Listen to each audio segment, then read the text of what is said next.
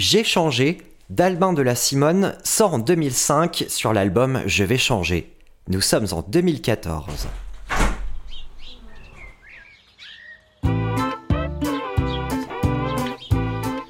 Je n'avais pour ainsi dire jamais vraiment entendu parler d'Albin de la Simone avant d'entendre cette chanson que j'ai d'ailleurs découverte dans une version live. À l'époque où j'exerçais des emplois respectables, j'ai notamment travaillé pour un bailleur social, une société HLM. Mon job était, pour aller vite, de gérer les réclamations des locataires concernant la maintenance courante de leur logement, ainsi que les travaux de relocation des logements vacants.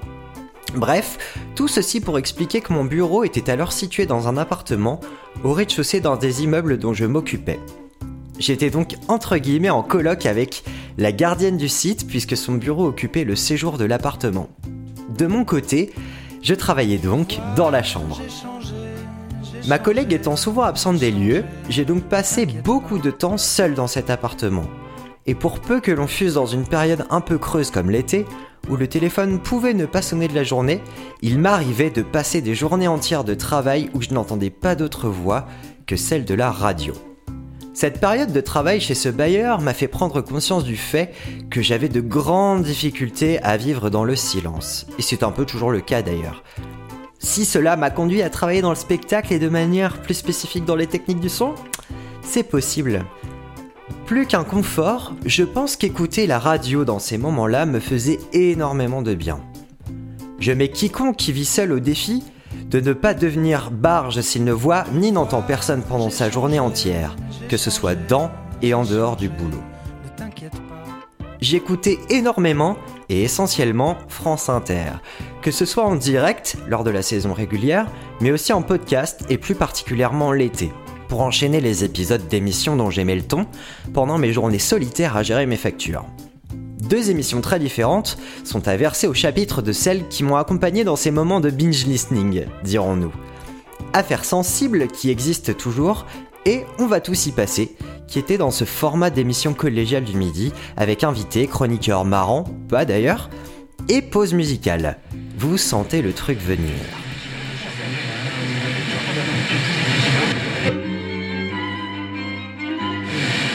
magnifique formation de chambre l'an dernier.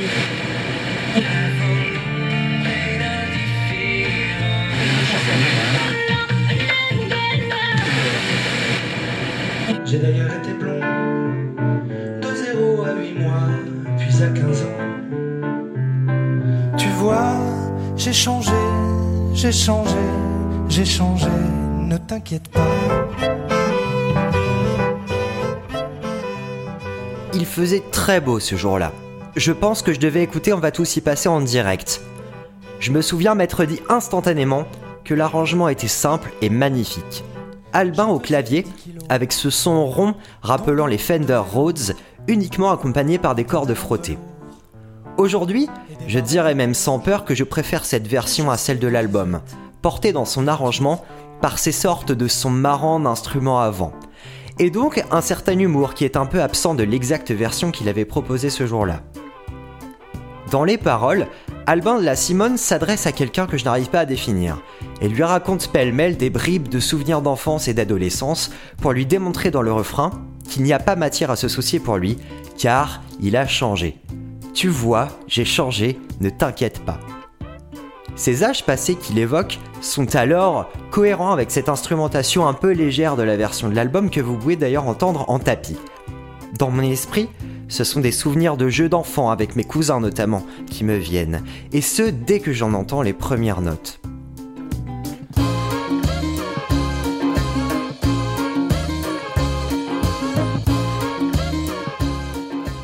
J'ai depuis beaucoup écouté ce morceau après l'avoir rencontré, comme j'ai l'habitude de le faire quand je découvre un titre, c'est-à-dire jusqu'à l'écœurement, et pour assez logiquement finir par le délaisser quelque peu. J'avais, par un artifice de la technique, récupéré la version diffusée pendant ce fameux live d'Inter, et c'est donc la version que je trouve plus tendue et froide que j'ai pratiquée, dirons-nous. Mais c'est quand je l'ai déterré par hasard 4 ans plus tard, en 2018, que je l'ai réellement reçu et que j'ai compris comment il s'était placé en moi. Si j'ose évoquer par cette notion de placement entre guillemets la psychanalyse qu'alors je suivais, J'ai conscience que je n'emploie pas forcément correctement ce terme, mais c'est aussi un peu comme ça que je vis la musique. En somme, c'est à coup sûr parce que j'étais réceptif à mes émotions, en quête d'une compréhension de blessures profondes, que j'ai instantanément pleuré lorsque j'ai un jour relancé J'ai changé. Tu vois, j'ai changé, j'ai changé, j'ai changé, ne t'inquiète pas. En écrivant ces lignes, je me rends compte que le simple fait que j'initie ce podcast avec cette chanson n'a rien d'innocent. Je vais surtout m'adresser à moi en vous racontant mes écoutes, mais c'est un peu le set de la psychanalyse, me semble-t-il. Il est surprenant de voir comme on se laisse envahir par le sens des mots, alors même qu'on a l'impression de ne les avoir jamais vraiment écoutés. Je changer. Tu vois, j'ai changé, j'ai changé, je peux changer, je vais changer.